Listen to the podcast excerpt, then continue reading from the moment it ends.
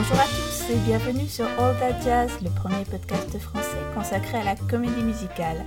Alors, on est toujours Fanny et Anna. Et aujourd'hui, nous nous retrouvons pour un épisode table ronde autour d'un grand classique de la comédie musicale, West Side Story. Nous parlerons à la fois de la pièce, créée en 57, et du film de 61.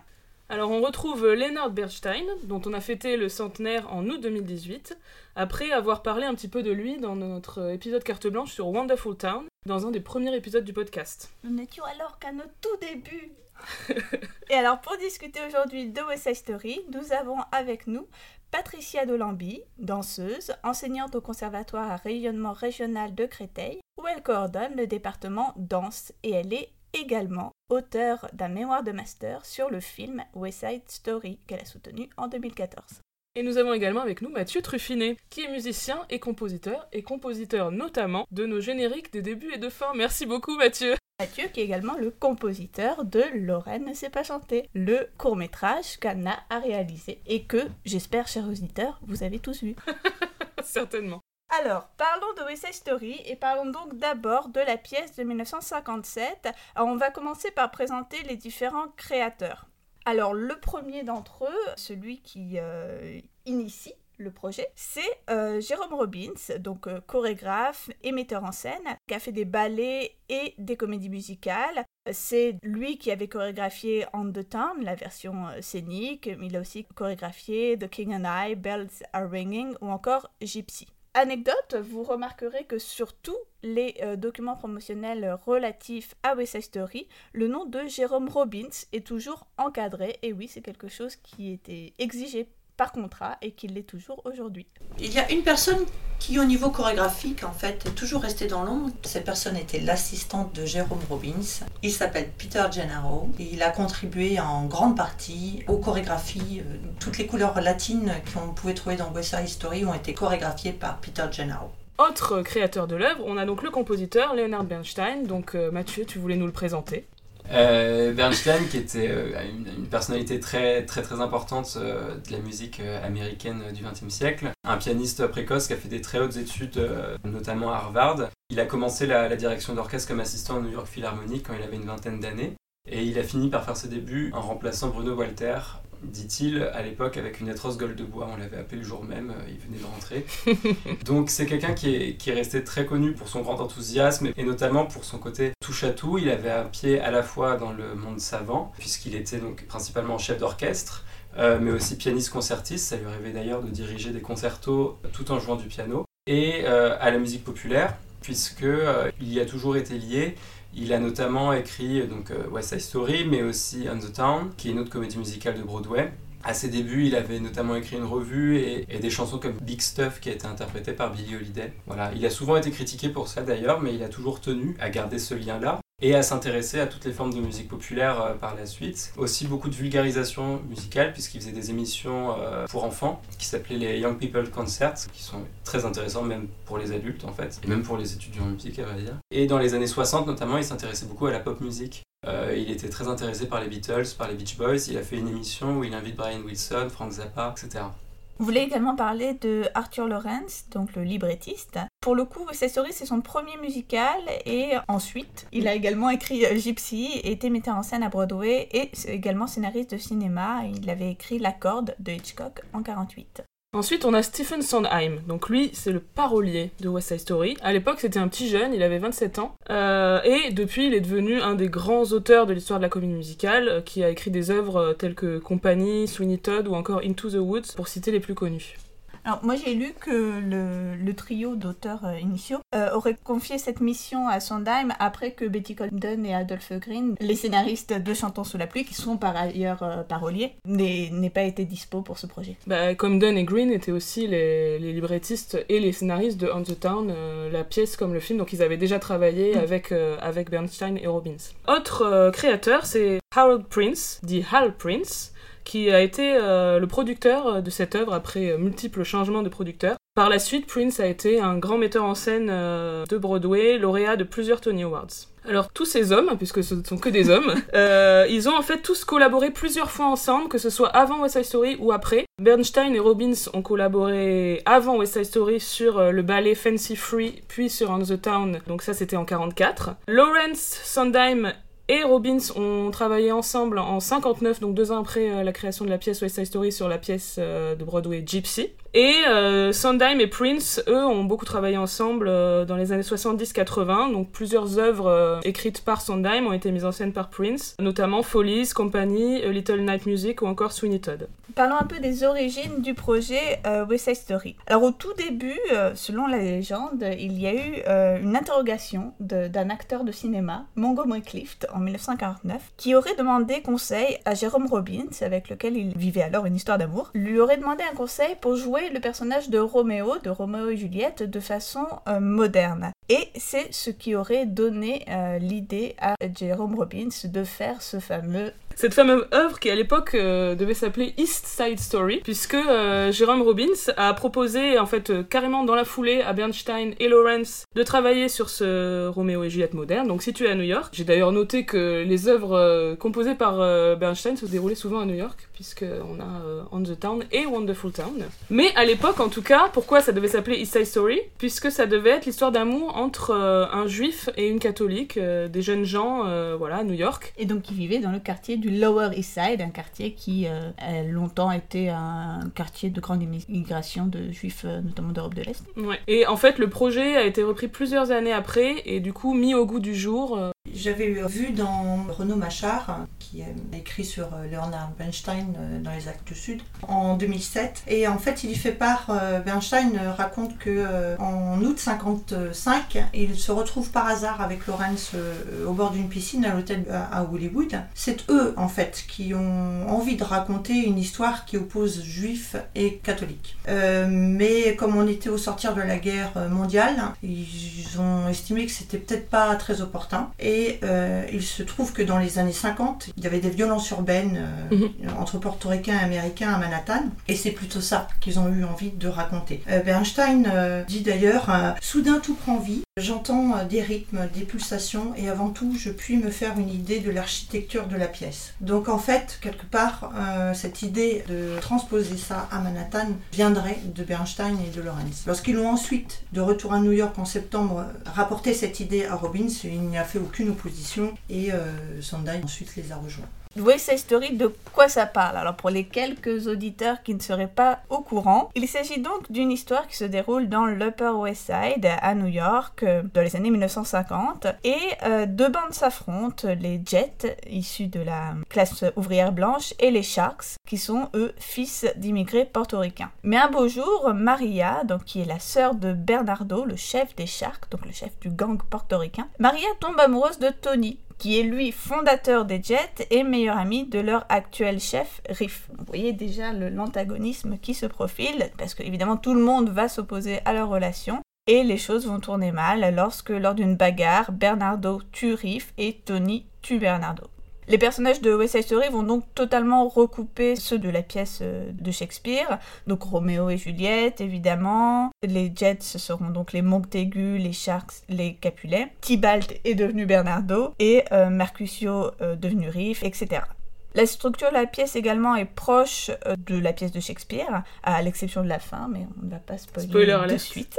Et euh, tout ceci se déroule en fait en très peu de temps, quand même pas en 48 heures, très exactement de 17h à minuit pour le premier jour, le premier acte, et de 17h30 à minuit pour le second jour. Ça nous rappelle un peu Undertone, qui avait aussi un, un rythme très, très condensé, puisque dans Undertone, tout se déroulait en 24 heures. Euh, en ce qui concerne la production de la pièce, ça a été quand même un projet compliqué à mettre en place. Plusieurs euh, producteurs en fait se sont succédés parce que plusieurs producteurs se sont retirés euh, au fur et à mesure. Une pièce sans doute qui leur apparaissait un peu trop déprimante, donc ils craignaient que ça soit un flop. Euh, en plus, visiblement, Jérôme Robbins était quelqu'un d'assez tyrannique, Donc euh, c'était un peu compliqué de travailler avec lui, si j'ai bien compris. Euh, oui, apparemment, il empêchait les acteurs de se parler entre Jet et Sharks pour justement recréer l'animosité qui était censée les habiter pendant la pièce. D'ailleurs, l'actrice qui jouait Annie Bodies, donc la... La garçon manqué des Jets. qui n'est acceptée finalement par euh, aucune des, des deux bandes, elle aurait failli faire une dépression puisque du coup personne ne voulait lui parler euh, pendant les, les répétitions. Et donc, du coup, au bout d'un moment, Harold Prince a été contacté par Sondheim pour reprendre la pièce en tant que producteur, quelques mois avant euh, la date prévue de, début des répétitions. Alors, lorsque la pièce ouvre le 26 septembre 57, c'est vraiment euh, une pièce qui, déroute, hein, qui surprend le public et la critique, mais qui est bien reçue. Brooks Atkinson du New York Times parle, je cite, d'un spectacle profondément émouvant qui est aussi hideux que la jungle citadine, mais en même temps pathétique, tendre et une leçon de la rue. Ce qui ressort vraiment de cette première réception de, de West Side Story à sa sortie, c'est que c'est effectivement, comme le disait Patricia, perçu comme une œuvre contemporaine, une œuvre qui va parler des, problèmes très très actuels euh, de New York. D'ailleurs, euh, la pièce elle-même est censée se passer euh, au dernier jour de l'été 57 et elle ouvre septembre 57, donc on pourrait difficilement faire plus actuel. C'est un succès alors important, mais euh, pas monumental, euh, au sens où le, la pièce ne va pas remporter la sacro-sainte récompense qui est le Tony Award du meilleur musical. C'est The Music Man cette année qui le remportera. La pièce sera malgré tout euh, récompensée. Elle euh, obtiendra notamment le Tony des meilleures chorégraphies et des meilleurs décors. En termes de nomination, avait été nominée euh, l'actrice principale, le directeur musical, mais également les costumes. Et je souhaitais souligner la présence en tant que costumière d'Irène Sharaf, qui est une grande costumière de, Hollywood et notamment qui a beaucoup travaillé avec la MGM. C'est qui a signé les costumes de classiques comme Meet Me in St. Louis ou Un Américain à Paris. La pièce se tiendra donc à l'affiche à Broadway pendant 732 représentations avant de partir en tournée en avril 59, donc euh, deux ans. En fait, c'était une tournée qui était prévue d'avance, donc c'est pour ça que la tournée part en avril, parce que la pièce revient à Broadway dès avril 1960 pour 249 représentations supplémentaires. Donc c'est quand même un, beau succès initial euh, de la pièce. Alors ensuite, en ce qui concerne le casting original de cette pièce de Broadway, donc dans le rôle de Maria et de Tony, on avait Carol Lawrence et Larry Kurt, qui étaient assez jeunes à l'époque, qui avaient 25 et 27 ans, et qui ont tous les deux eu par la suite une carrière euh, très riche euh, à Broadway.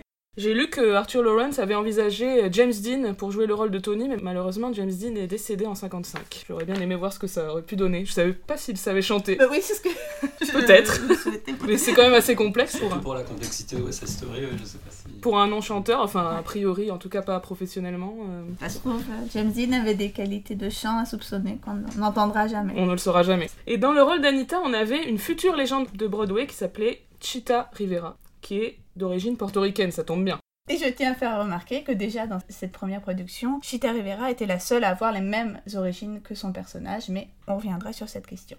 Et donc maintenant, on a un gros morceau, j'ai marqué sur ma feuille la musique de Bernstein. Ah. Donc euh, Mathieu, si tu veux bien lancer la conversation euh, sur la musique de Bernstein dans West Side Story. Bah, une des choses les plus, les plus évidentes déjà à, à dire, c'est euh, effectivement ce mélange qu'il y a entre euh, donc, euh, le style de la comédie musicale Broadway euh, tel que ça pouvait se faire à l'époque euh, dans les années 50, une euh, culture classique euh, très importante évidemment, la culture jazz et aussi euh, la musique latine.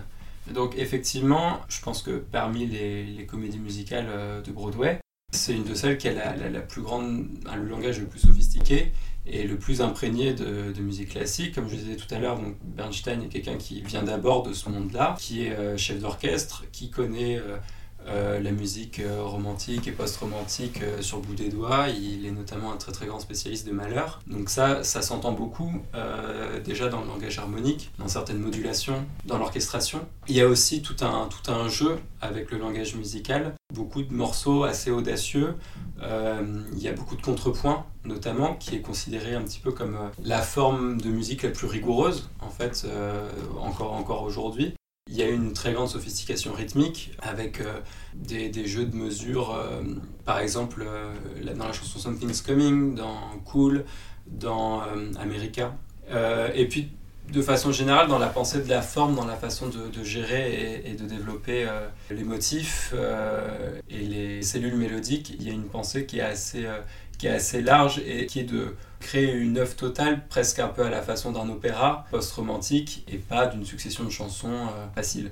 Justement, sur cette question d'un compositeur qui, à la fois, a toutes ses influences classiques et à la fois s'inscrit dans une large part dans quand même une tradition de Broadway, j'ai noté cette notion de reprise, en fait, qui est vraiment un point central dans la comédie musicale, euh, on va dire, euh, depuis Rodgers and Hammerstein. Donc, des, des airs qu'on a entendus et qui reviennent ensuite euh, par la suite. Donc euh, on a par exemple ici le quintet euh, qui reprend Tonight qu'on a entendu mm. auparavant dans la scène du balcon, et aussi la reprise de Somewhere à la toute fin lors du décès de Tony. Oups, j'ai spoilé la fin. à propos du, du, du quintet Tonight, vraiment ça me frappe à chaque fois que ça ressemble à un numéro de fin d'acte 1 dans toutes les comédies musicales classiques scéniques.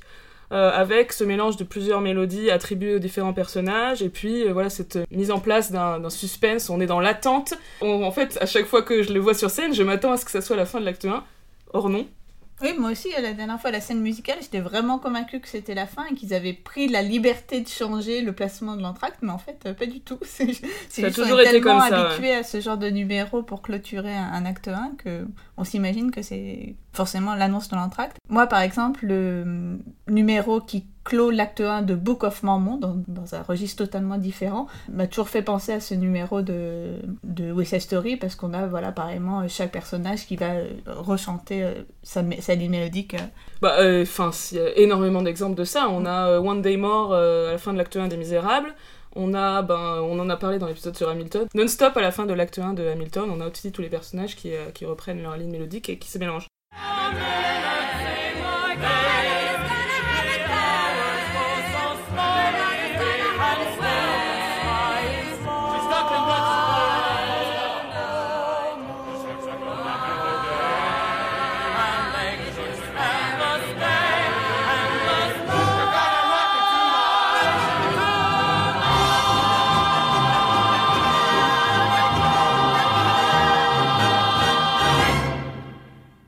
Euh, mais alors qu'en fait, dans West Side Story, l'acte 1 ne s'achève pas du tout à ce moment-là. Il s'achève un peu plus tard, euh, après le décès de, de Riff et Bernardo, en fait.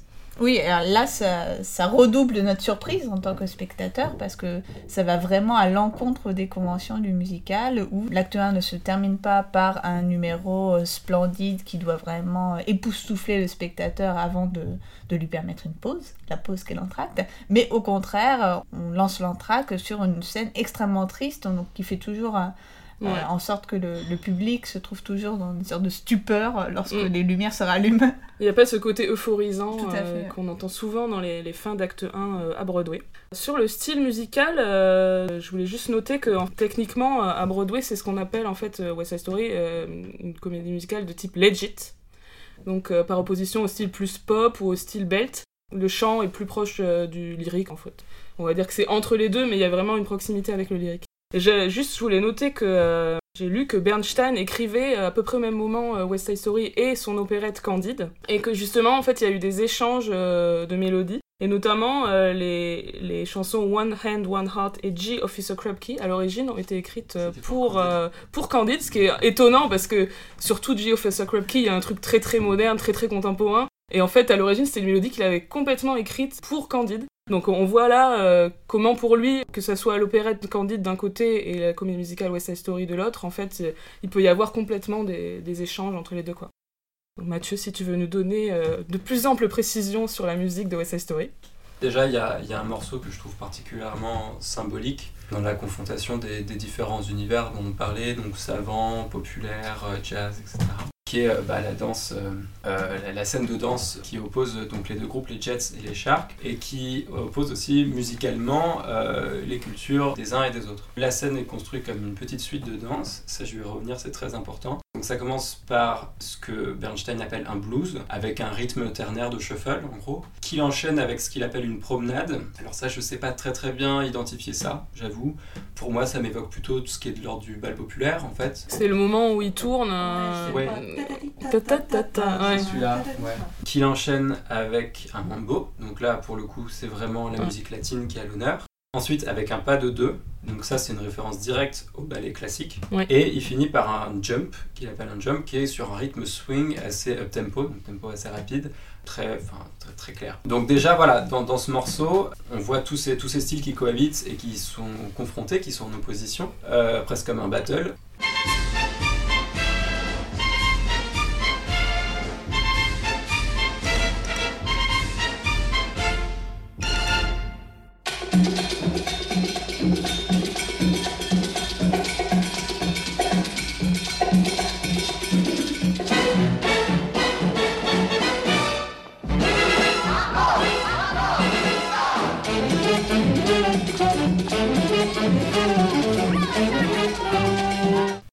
Sa conception, et c'est pour ça que là je reviens sur sur l'aspect suite de danse. On peut être sûr que Bernstein avait ça en tête. C'est cette forme de la suite de danse classique. En fait, la suite de danse c'est quelque chose qui est euh, des pièces en, plusieurs mouvements qui enchaînent différents types de danse, euh, souvent inspirés de la culture populaire, ce qui se faisait beaucoup notamment au XVIIIe siècle. Et c'est un peu à l'origine de la symphonie quand on a une symphonie qui commence par un mouvement rapide, avec ensuite un mouvement lent, un troisième mouvement qui est plus souvent donc un menuet ou un scherzo, ça c'est un héritage direct, et un dernier mouvement très rapide, assez brillant, ça ça dérive complètement de l'ordre habituel dans lequel ces, danses étaient euh, enchaînées. Quelque part, c'est comme si Bernstein avait voulu écrire une suite de danse euh, de 1950, en quelque sorte, avec euh, les styles actuels, mais en reprenant finalement la démarche d'un Haydn. Ça te fait réagir Moi, ce qui me fait réagir, c'est que euh, j'aime bien ce point de vue, ce focus sur les suites de danse, puisque ça permet vraiment de, sentir euh, ce qui, selon moi, euh, est l'essence de cette œuvre de West Side Story, c'est qu'il y a vraiment quelque chose de très lié, de très fondu entre la composition musicale et la composition chorégraphique. Hmm. Bernstein lui-même, dans son journal, euh, explique que euh, Robbins euh, était derrière lui, posait ses mains sur, sur ses épaules, et par le contact des, tensions que le, chorégraphe pouvait lui donner au travers de cette main, lui disait rajoute quatre temps, non, là il y en a trop. Voilà, je me disais que quelque part, Bernstein, dans sa musique, a aussi retranscrit se souvenir des tensions, des détentes, du souffle partagé avec le chorégraphe et que c'est vraiment très entremêlé. Et une dernière chose à, noter à ce sujet, c'est que euh, dans, la, dans la continuité de, West Side Story, Bernstein en 61 a euh, adapté une partie des musiques de la comédie musicale pour une suite symphonique. Donc pareil, construite un petit peu sur ce principe-là, et pour lequel il a gardé de cette scène-là le mambo et le pas de deux.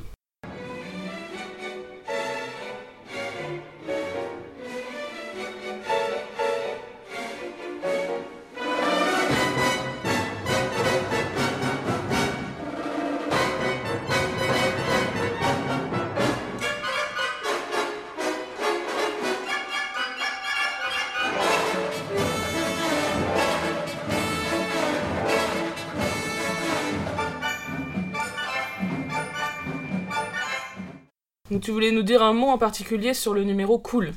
Oui, Cool, qui est un des morceaux les plus sidérants de la pièce, qui est très très complexe, qui est très audacieux, puisque après le, thème, Bernstein a inséré une fugue. Euh, donc là, on revient sur ce que je disais sur le, contrepoint, qui est dans sa forme la plus rigoureuse euh, dans la tradition de la musique classique. Lui, il a inséré ça dans une chanson, entre l'exposition du thème et la réexposition du thème. C'est tout un passage instrumental assez long, qu'il a d'ailleurs aussi réutilisé dans la, dans la suite symphonique. Donc on voit que c'est vraiment là où, où il y a le plus de, de, travail sur la matière musicale, euh, sur la matière musicale même. Et tout en ayant, ce qui moi me frappe directement, rythmiquement, en fait, des codes complètement jazz. Euh, dans les pêches de cuivre, dans les choses comme ça, on est vraiment dans du big band jazz et même du jazz très sophistiqué, c'est un langage très bebop en fait. Là on est en 59, donc la révolution bebop a eu lieu euh, depuis 10-15 ans. C'est assez parlant parce que euh, ce qui a été très important avec le, le bop aussi, c'était que ça a commencé à développer une sorte de fascination pour le jazz comme une musique aussi très complexe, très sophistiquée, avec des lignes mélodiques et rythmiques extrêmement riches et une fascination très cartésienne en fait pour ce langage, un peu à la façon du contrepoint. Et, euh, donc là que quelqu'un comme, euh, comme Bernstein, qui était très connu pour sa curiosité, son éclectisme, etc., est mélangé dans ce morceau cette forme très rigide, euh, classique, qui, est, un des héritages les plus anciens qu'on a, puisque, puisque la, la, musique de la Renaissance était, était uniquement polyphonique, et puis ensuite, bon, elle pensait évidemment au contrepoint baroque de Bach, etc et ce qui restait un petit peu comme la forme euh, la plus noble de la musique dans les esprits, avec tout ce langage euh, rythmique extrêmement riche aussi et complètement différent du jazz. je trouve que c'est assez audacieux et c'est extrêmement réussi. Je trouve que le morceau est hallucinant.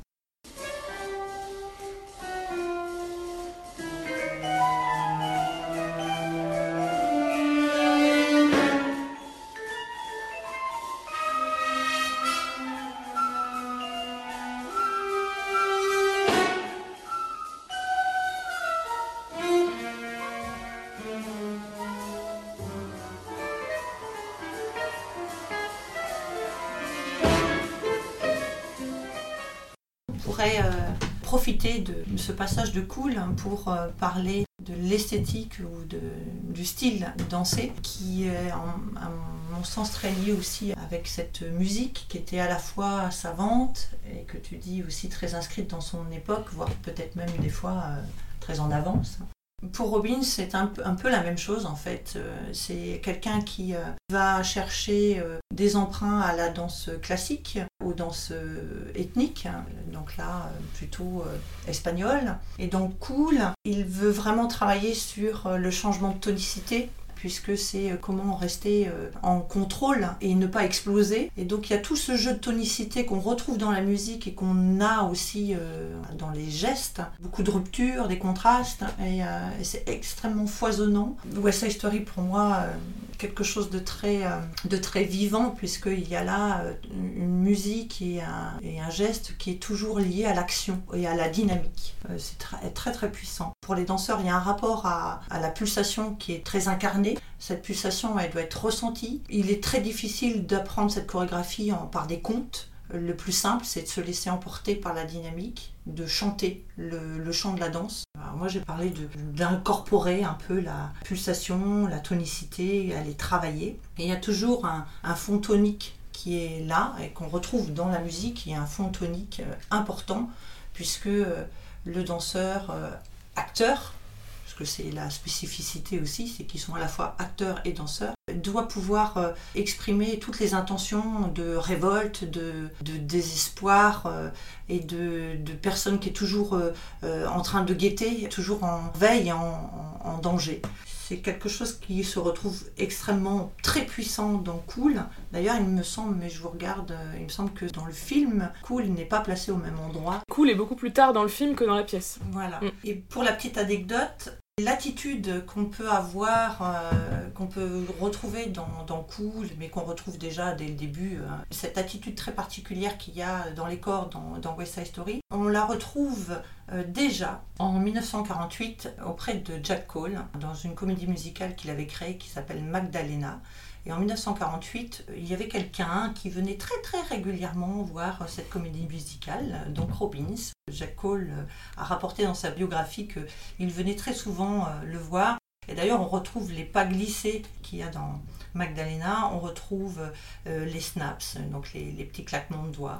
On retrouve cette attitude un petit peu euh, resserrée sur soi et, un, centre de gravité bien, bien bas. Toutes ces postures-là, en fait, seraient, auraient été très inspirées de Jack Cole, qui est un, des maîtres du jazz quand même, euh, enfin en danse jazz de l'époque et qui a notamment travaillé sur plusieurs comédies musicales à Broadway comme à Hollywood, puisqu'il a été euh, chorégraphe notamment pour la Fox dans les années 40. Il y a un morceau, euh, donc Something's Coming, qui est aussi assez connu pour euh, oui, la complexité rythmique qu'il a, puisqu'il y a une ambiguïté entre des mesures à deux temps et à trois temps tout du long. Mais même là-dessus, il y a des superpositions dans la décomposition de la mesure, je ne vais pas rentrer dans des détails, mais qui font qu'il y a toujours un petit peu cette ambiguïté-là et toujours un petit peu ces deux façons de décomposer la, mesure qui cohabitent. Et euh, je trouve ça juste assez amusant parce qu'effectivement là, euh, pareil rythmiquement, Bernstein va plutôt chercher euh, vers le jazz. Quand Bernstein ensuite a réenregistré West Side Story avec des chanteurs lyriques vraiment issus du monde classique, on voit dans la vidéo du documentaire qui a été tournée que le chanteur qui interprète ce morceau, il galère, il a, vraiment du mal avec ce morceau. Et, c'est là qu'on voit aussi un petit peu la différence dans, la tradition d'apprentissage du classique et du jazz, que c'est pas du tout la même culture mm. rythmique. Et alors qu'il a une superstar du chant lyrique euh, en face de lui, les types arrivent pas bien à, placer le truc, c'est vraiment compliqué. Puis les chœurs, euh, voilà, et, Bernstein est foudrage. click with a shock, funnel jingle, You're ahead of me. Pepe, watch me, not the music. And if you make a mistake, we'll go back. Right? You know this. When you look at the music, you sing wrong words. Just look at me. Voilà, c'était un, un, petit mot en plus par rapport à la, à la richesse rythmique qu'apporte le jazz finalement à, oui. à, une pièce qui sinon est, est quand même très fortement empreinte dans sa construction de classique. Juste pour interrompre euh, cette analyse euh, parfaite euh, musicale et chorégraphique, Euh, je voulais juste placer un petit mot pour le parolier de West Story, Steven Sondheim, qui est très intéressant et notamment euh, j'ai lu récemment un chef-d'œuvre qui s'appelle Finishing the Hat, dans lequel euh, Sondheim analyse de fond en comble toutes les paroles qu'il a écrites pour des œuvres qu'il a composées, mais aussi pour les œuvres au début de sa carrière qui ont été composées par d'autres euh, compositeurs. Et donc il parle longuement de West Side Story. Euh, et il euh, parle de son travail avec Bernstein. C'est très intéressant parce qu'il dit j'étais très jeune, donc c'était mes débuts, et au début j'osais pas trop, en gros, m'incruster dans la création de Bernstein parce que c'est compl- compliqué. Mais ensuite il explique vraiment leur collaboration. Il compare des, des chansons qu'il a écrites plutôt vers le début aux chansons qu'il a écrites plutôt vers la fin. Euh, il explique qu'il y a certaines chansons où euh, la mélodie lui a été donnée entièrement par Bernstein et il a écrit les paroles par-dessus. Donc là, c'est notamment G Officer Krupke. Et à l'inverse, d'autres chansons où il lui a donné les paroles à Bernstein qui a mis ses paroles en musique. Ça, c'est par exemple A Boy Like That. Il explique que le moment où il a pu donner ses paroles entièrement à Bernstein et que Bernstein n'a rien dit et a composé euh, la musique sur ses paroles, ça a été un moment incroyable pour lui d'émotion, etc. Et il dit plein de choses très intéressantes. Il dit que par exemple la, la mélodie de Somewhere euh, a été un énorme casse-tête pour lui parce que l'accent était sur le deuxième, la deuxième note, donc There's a place for us, et qui s'est retrouvé avec une mélodie qui, en termes de, de paroles, était un peu bizarre parce que le, la note la plus importante est, est le mot le moins important de la phrase, c'est-à-dire E. Mais je trouve que c'est justement ça ce qui fait la fragilité de cette euh, chanson qui la rend si belle en fait. Oui, oui, mais je trouve, moi aussi, euh, moi aussi, cette espèce d'envolée bizarre, euh, Ouais. un peu euh, à contre-temps par rapport au Ouais. texte. Euh, effectivement, ça doit être un, un casse-tête à interpréter pour le chanteur. Ouais. mais, Ouais, complètement. On parle aussi de One Hand, One Heart aussi, où Bernstein lui a donné la mélodie comme ça et qu'il il a dû faire des notes, enfin un mot par note, quoi, en gros. et du coup, ça lui a donné un texte d'une très grande simplicité, ce qu'il a plutôt apprécié. Il a aussi dit plus tard que euh, il trouvait que, il le dit aussi dans le livre, il trouvait certaines paroles qu'il avait écrites un peu trop sophistiquées par rapport au personnage, et notamment là il parle de I feel pretty, et il dit que par exemple un- une phrase comme It's alarming how charming I feel, il trouvait que c'était presque trop euh, sophistiqué pour être chanté par une, une jeune fille qui est censée avoir en gros 17 ans dans la pièce. Et je crois qu'Arthur Lawrence aussi euh, était d'accord avec ça. C'est toujours difficile à juger parce que par définition dans une comédie musicale, quand on se met à chanter, on chante des trucs plus sophistiqués que ce qu'on aurait dit dans la vie. Donc euh, voilà, en tout cas, il avait ce genre de marque, je trouve assez intéressant. Et sinon, j'avais une anecdote marrante sur G Officer Krupke. En fait, euh, à la fin, les deux derniers mots, ça devait être fuck you. C'est ce que Sondheim avait écrit. Sauf que quand euh, il y a eu l'enregistrement euh, du disque, en fait, euh, qui a été un très gros succès, l'enregistrement Original Broadway Cast de 57, euh, c'est la, la maison de production du disque qui lui a dit Non, mais no way que tu mettes fuck you dans, dans une chanson comme ça, ça passera jamais la censure, etc. Et donc il a mis crap you. Et, et après, du coup, il a trouvé que c'était super. Et même s'il a eu des occasions par la suite de changer, quand euh, il y a eu moins de censure, etc., euh, de pouvoir mettre fuck you, il a toujours dit qu'en fait crap you c'était mieux. Je trouve ça assez rigolo. Il y a un épisode de Curb Your Enthusiasm de Larry David où euh, il rencontre un, un officer qui s'appelle Officer Krupke et il est absolument sidéré que celui-là ne connaisse pas en fait West Side Story. Il a vécu toute sa vie sans jamais savoir qu'il s'appelait comme le Officer Krupke de West Side Story. Et donc il explique aussi cette anecdote que ça doit être fuck you et ça plaît pas Ah. complètement à l'officer en question. pas mal. Euh, donc voilà, ça c'était mon petit point euh, Sondheim.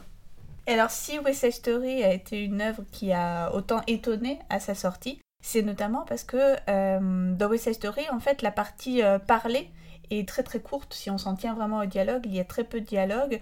Tout va euh, se jouer euh, dans le chant et avant tout euh, la danse, parce que c'est vraiment une œuvre où la danse devient un, langage à part entière. Donc c'est bien sûr ce qui était déjà fait dans, dans la comédie musicale depuis longtemps, mais là on franchit vraiment une étape dans cet usage de la danse où il y a des choses qui ne peuvent pas être dites autrement qu'en dansant.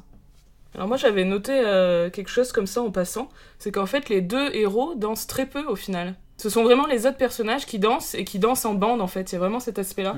Oui, on retrouve vraiment un usage euh, de la danse comme euh, ciment de l'identité euh, jeune du groupe qu'on avait un petit peu évoqué euh, dans notre épisode sur euh, Step Up. Oui, c'est ce que faisait remarquer Mathieu sur le fait que la, la Dance at the Gym avec les, les deux groupes qui s'opposent, on dirait presque une battle hip-hop euh, contemporaine quoi. La culture du battle, c'est quelque chose qui est, qui est beaucoup plus ancien que ça, Bien et sûr. quelque chose qui est lié à toute manifestation de musique et de danse euh, populaire. Euh, J'avais juste noté en passant sur le, le ballet Somewhere. Donc pour ceux qui n'ont pas vu la pièce, Euh, dans le film Somewhere, ça devient un simple duo euh, chanté entre Tony et Maria, mais dans la pièce, c'est un, un ballet qui interrompt l'action, qui est interprété, je crois, par euh, une des filles portoricaines. En fait, ce genre de ballet, c'est une tradition très forte de la comédie musicale à Broadway et à Hollywood, à partir notamment de Oklahoma en 43, et on voit énormément de, ballets de ce style, y compris dans les, films très connus de la comédie musicale, Singing in the Rain ou d'un Américain à Paris. Donc ça exprime vraiment de manière imagée, métaphorique, euh, la situation dans laquelle se trouvent euh, les personnages. En anglais, on parle souvent de dream ballet.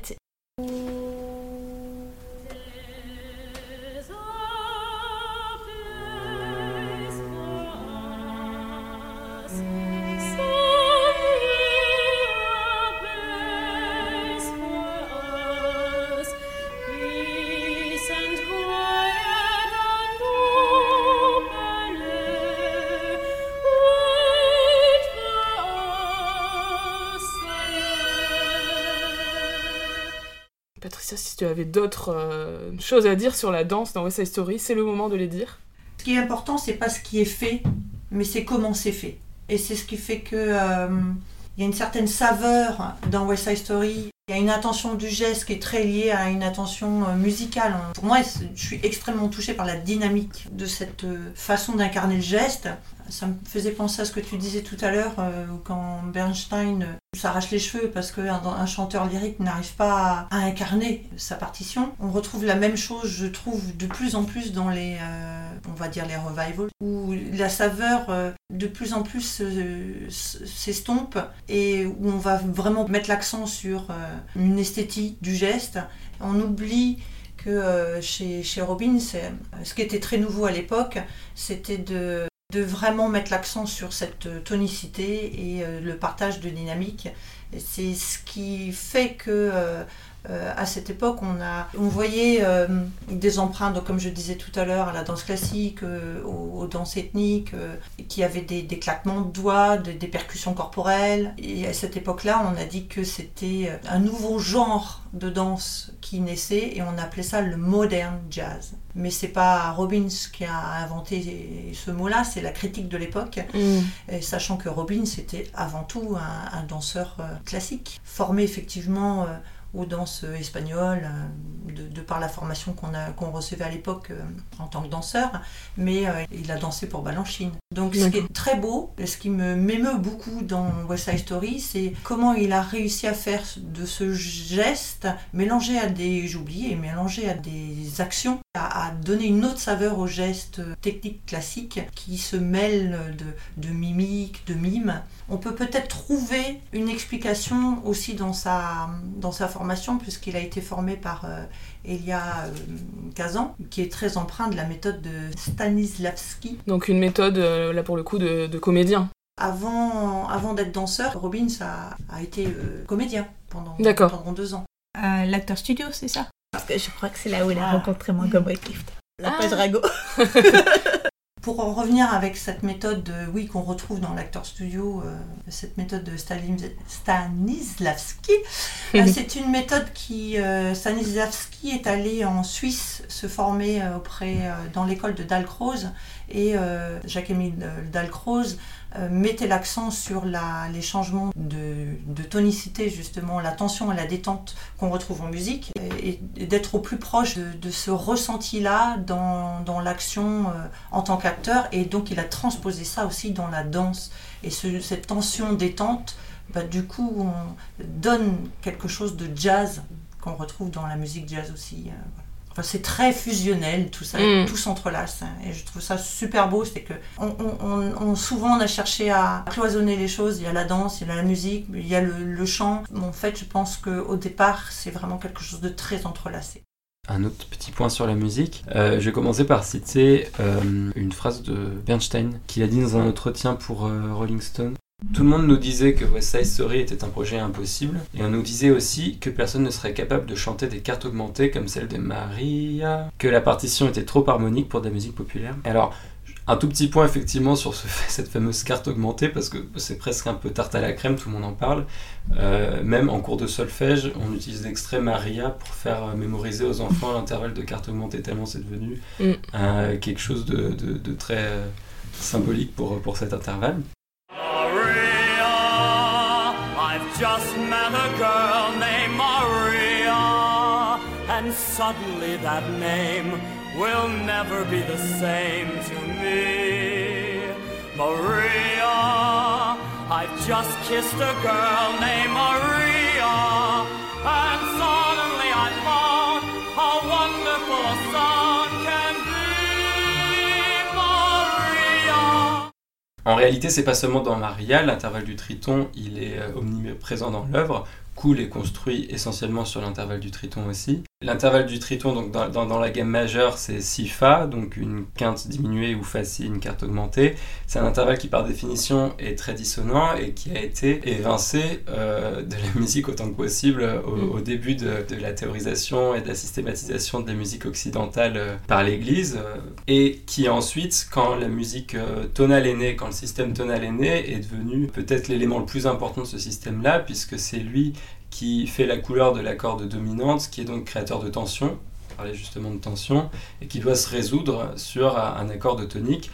Et toute la musique tonale est basée sur tension, résolution, tension, résolution, et donc autour de cet intervalle du triton.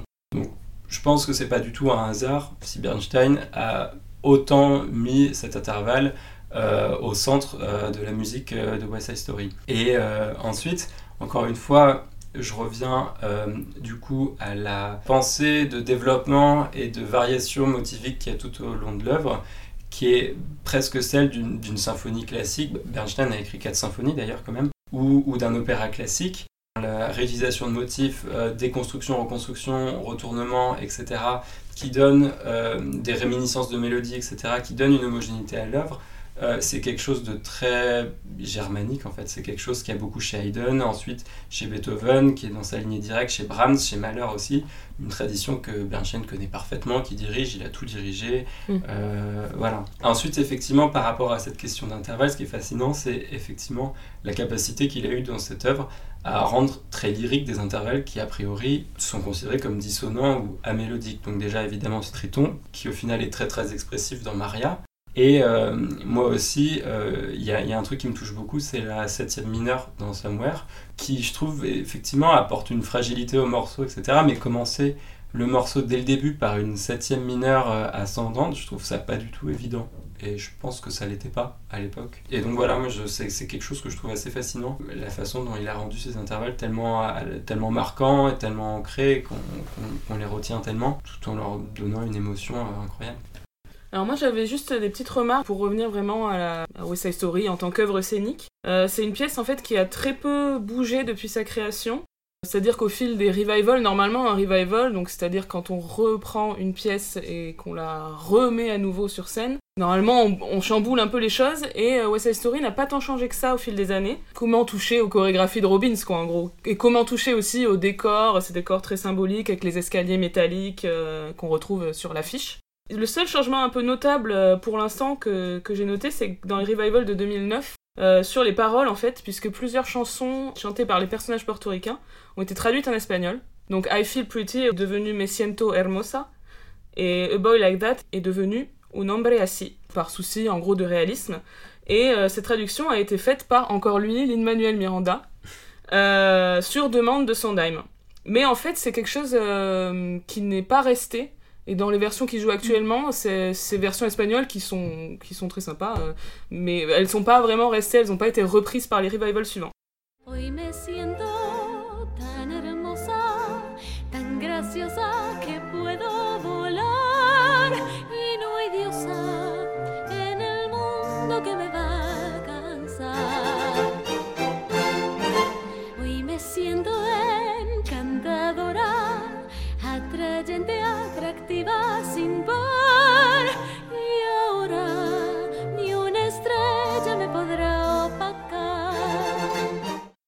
J'ai lu récemment que début 2020, il y allait avoir un nouveau revival de West Side Story à Broadway, mise en scène par un Belge qui s'appelle Ivo Van Hove, donc euh, qui est un metteur en scène qui a mis en scène à la fois du théâtre classique, des opéras, mais aussi des comédies musicales, et notamment la comédie musicale de David Bowie qui s'est lancée en 2015 à Londres, qui s'appelle Lazarus. Et gros gros changement dans cette nouvelle version, nouvelle chorégraphie, là c'est quand même un événement, Euh, les chorégraphies seront euh, réalisées par Anne-Theresa de Kersmaker, qui est une grande chorégraphe également belge.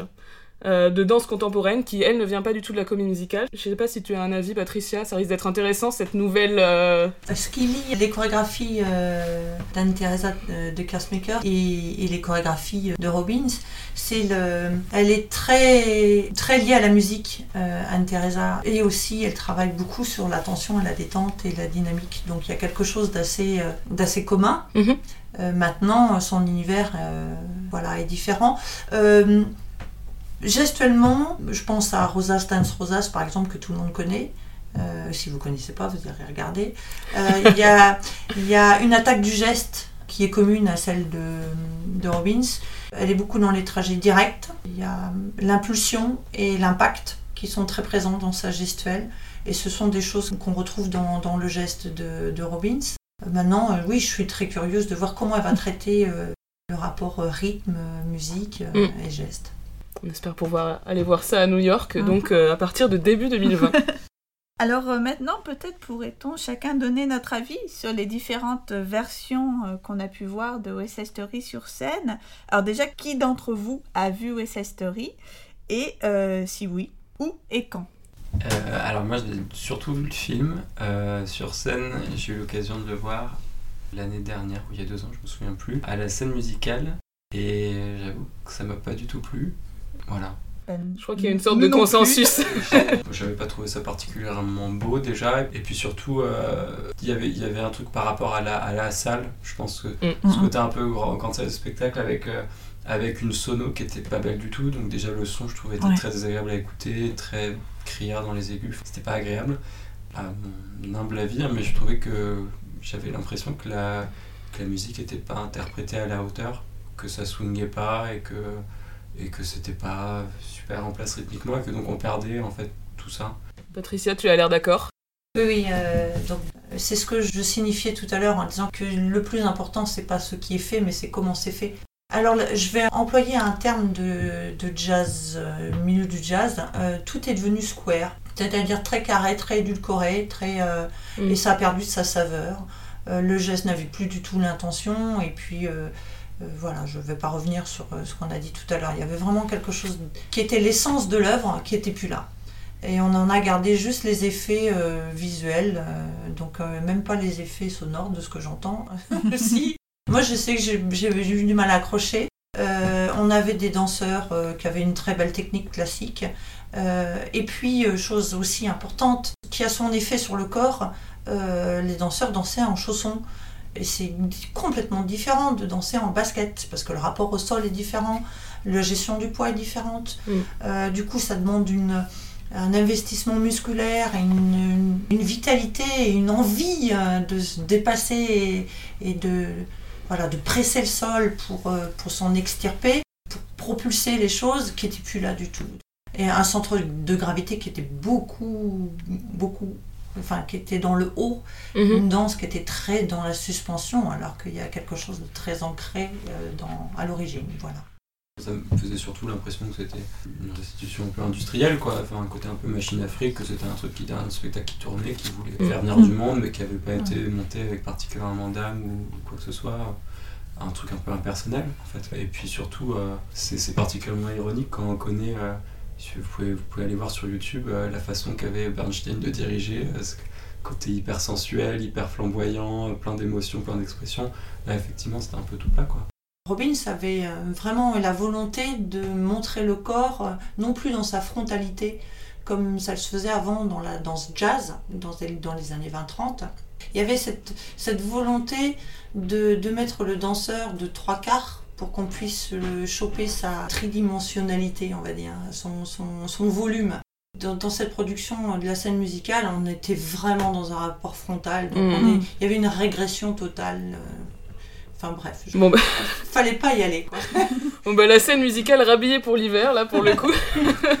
Par rapport à ce que tu disais Mathieu sur le côté commercial du spectacle, je pense que tu as tout à fait raison. Euh, Il me semble que c'était un de leurs premiers spectacles, sinon leur spectacle d'ouverture lorsque Quasiment, le, ça venait d'ouvrir, ouais. le lieu a été euh, enfin vraiment euh, créé. Et euh, je pense que c'était vraiment une idée de faire connaître un, un nouveau lieu par le fait de monter une comédie musicale très très connue et avant tout connue par le film, ça on y reviendra, mais je pense qu'ils ont vraiment juste joué sur la marque West Side Story.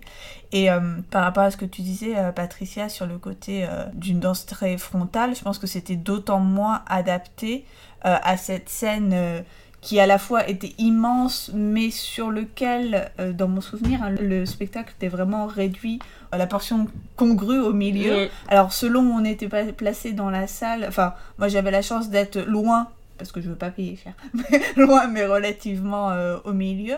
Mais je pense que si on était sur le côté, c'était absolument l'horreur et euh, ça donnait vraiment une impression de, de vide d'avoir ce petit spectacle ramassé au Mhm, milieu d'une grande grande scène. Mhm. Et euh, évidemment, et euh, l'audio aussi, moi aussi je rejoins, je rejoins tout à fait sur ce que vous disiez. Sur, je trouvais qu'on entendait mal, quoi. Donc ça, c'est quand même très très embêtant. Euh, Est-ce qu'il y a d'autres versions que vous avez pu voir Anna, je crois que tu l'as vu. euh, Alors moi, je, l'ai vu trois fois, donc la scène musicale, c'était ma troisième fois. Je l'ai vu à l'Opéra de Bordeaux en 2010, figure-toi. Puis au Théâtre du Châtelet, toujours le Théâtre du Châtelet, en 2011. Euh, c'était a priori la même version que j'ai vue les deux fois. Je pense que c'était une, une tournée, en fait. euh, la tournée du 50e anniversaire, non? C'était celle-là ah oui, ou pas oui. Euh, si, si, bah, oui, parce que du coup, là je tourne. Ah, alors je dis 2011, non, c'était peut-être 2013. Bah ouais, c'est ce que je. Mais non, en fait. C'était parce peut-être que 2011. Je tiens devant moi, chers auditeurs, le programme du Châtelet, parce que moi aussi je, je l'ai vu au Châtelet, et c'est comme ça que j'ai j'ai vu que c'était en 2013, hein, parce que j'ai absolument pas la mémoire des dates. Mais là, effectivement, c'était du 26 octobre au 1er janvier 2013. Mais si je comprends bien, parce que j'ai j'ai révisé avant de venir sur ces histoires de, de version du 50e anniversaire, la version est passée deux fois à Paris. Donc en 2013 et apparemment quelques années avant, donc potentiellement en 2011. Donc peut-être que C'était peut-être celle-là, ou alors je, ma mémoire euh, me fait défaut. Ouais, mais j'avais, moi j'avais adoré, ça m'avait ébloui les deux fois, en 2010 et en 2011 ou 2013, je ne sais pas. Euh, vraiment, je trouvais que c'était une très très belle version, euh, donc toi, que toi aussi tu as vu apparemment. Ouais, moi, moi j'ai été très très impressionnée par les costumes. Et euh, Mm. enfin, c'est vraiment le souvenir que j'en avais. Et euh, quand je revois les photos, je, je sais que j'ai été marquée euh, par le fait que les jets, enfin, ils sont en pantalon absolument. Enfin, ça fait presque Technicolor en fait. Et ce qui est pas tout le temps le cas dans des versions, parce que parfois ils sont en jeans, j'ai l'impression, Mm. ou dans des trucs beaucoup plus urbains. Et, et voilà, c'est en fait- Et ils sont en basket, fait remarquer Patricia. J'étais en train de regarder quand, quand tu en parlais et pour voir les, les, les chaussons qui, enfin, portent et donc là ils sont en basket. Est-ce que tu sais qui était le chorégraphe? Mais je peux te dire ça de suite. Parce qu'il me semble qu'il y a une version qui était très très bien, qui est partie en tournée. Et euh, le chef d'orchestre devait être un ancien euh, disciple de Bernstein. Et le chorégraphe était un ancien euh, disciple D'accord, donc. euh, de c'est Fidèle à l'esprit. C'est peut-être ça. D'accord, mais il me semble que c'est euh, que c'est ça. hein. Joey McNeely. Oui, c'est ça. Et Donald Chan pour le musical, Musical supervisor. supervisor.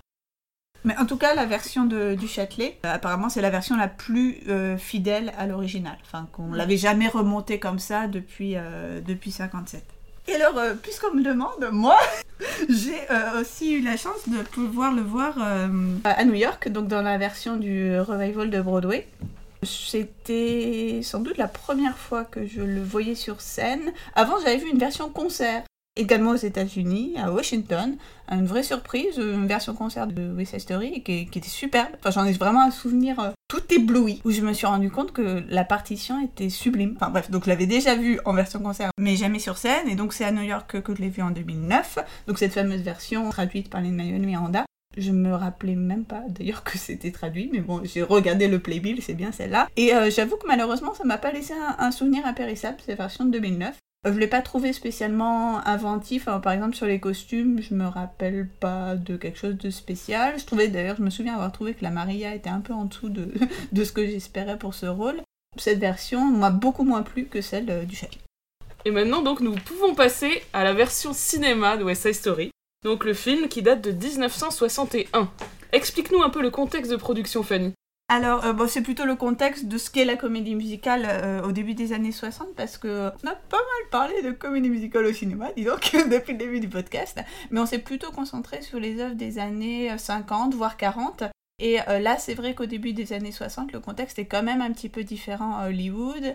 Bon, euh, de manière générale, le système des, des studios euh, éprouve des difficultés euh, tout au long des années 50, mais notamment, un des premiers genres en fait qui va être impacté par ces difficultés, c'est la comédie musicale. On produit de moins en moins de comédies musicales parce que c'est très coûteux à produire. Et en fait, il y a un petit peu différentes stratégies qui vont être adoptées au courant des années 50 pour faire face à diverses menaces qui sont à la fois donc la fragilisation du système économique des studios, l'arrivée de la télévision. Et donc il y a différentes tendances. Une des tendances des années 50, ça va être le recentrage sur les adaptations des succès récents de la scène. On va voir toute une série des adaptations des comédies musicales de Rogers et Hammerstein. On va avoir un troisième Showboat. Enfin, on va vraiment un peu comme si on allait se réfugier dans les valeurs sûres qui sont les succès de la scène, alors que dans les années 40, on était davantage sur la création de scénarios originaux pour le cinéma. Mm. Donc en ce sens, on pourrait presque dire que West Side Story va s'inscrire dans, dans cette tendance d'adaptation. On a également une autre tendance qui caractérise les années 50, donc là je retrace un peu les années 50 pour comprendre euh, les, années 60, qui va être celle de la surenchère du spectaculaire, avec un recours massif aux effets techniques euh, nouveaux, le format large, la 3D, et euh, une autre tendance de ces années 50, c'est des sujets qui vont devenir de plus en plus graves, de plus en plus sombres. Enfin, on va s'autoriser plutôt des sujets un peu plus sombres. Je pense à des comédies musicales comme euh, Pal Joey ou Guys and Dolls, qui sont des, des comédies musicales de la seconde moitié des années 50. On peut également penser à Beau sur New York, une comédie musicale avec Jim Mhm. Kelly, qui est Plus mélancolique. Là. Voilà, on a une sorte de, de nostalgie, de gravité. Bon, on reste dans la comédie musicale, hein, mais euh, qui s'instaure un petit peu au fil de ces années 50. Et alors là, évidemment, West Side Story, euh, en la matière de, de gravité, va franchir un pas absolument euh, phénoménal. Alors c'est un film qui a un énorme succès, qui va remporter 10 Oscars sur 11 nominations. Alors c'est un record hein, pour une comédie musicale. Le précédent record pour une comédie musicale était détenu par euh, Gigi, qui en 59 avait reçu euh, 9 Oscars. Le film euh, va obtenir l'Oscar de meilleur film, réalisateur, pour deux seconds rôles également. Euh, Rita Moreno et George Chakiris, Oscar de la meilleure photo, des costumes, décors, montage, musique et son, donc vraiment bardé, bardé de La récompenses. À Paris, il y aura même le cinéma euh, Georges V qui va le tenir à l'affiche pendant près de 5 ans. Donc c'est vraiment le, euh, le film qui fait de la comédie musicale une œuvre mythique. Et en fait, West Side Story va lancer un peu une mode qui a eu cours dans les années 60 de grosses productions de comédies musicales de prestige, euh, avec des budgets importants, des films très longs, régulièrement de plus de deux heures, avec souvent un entracte, des films impressionnants en termes de décor et de mise en scène. Donc on pense ensuite, après West Side Story, à My Fair Lady en 64, La Mélodie du Bonheur en 65, ces deux films ayant été des gros succès à la fois au box-office et à la fois aux Oscars. Mais au fil de la décennie, euh, c'est un type de film qui va marcher de moins en moins. Donc le film Camelot dont on a déjà parlé dans l'épisode sur les légendes arthuriennes euh, a été quand même euh, moyennement bien reçu. Et ensuite Hello Dolly en 69. Euh, donc tout ça c'est des adaptations de musicaux scéniques. Euh, Hello Dolly lui a été un flop absolu en 69 et ça a marqué vraiment la fin de cette, euh, espèce de mode de films musicaux des années 60. Alors, sur West Side Story en particulier, le film de 61, on va là aussi présenter euh, qui sont les personnes qui viennent se rajouter euh, à l'équipe créative pour le cinéma.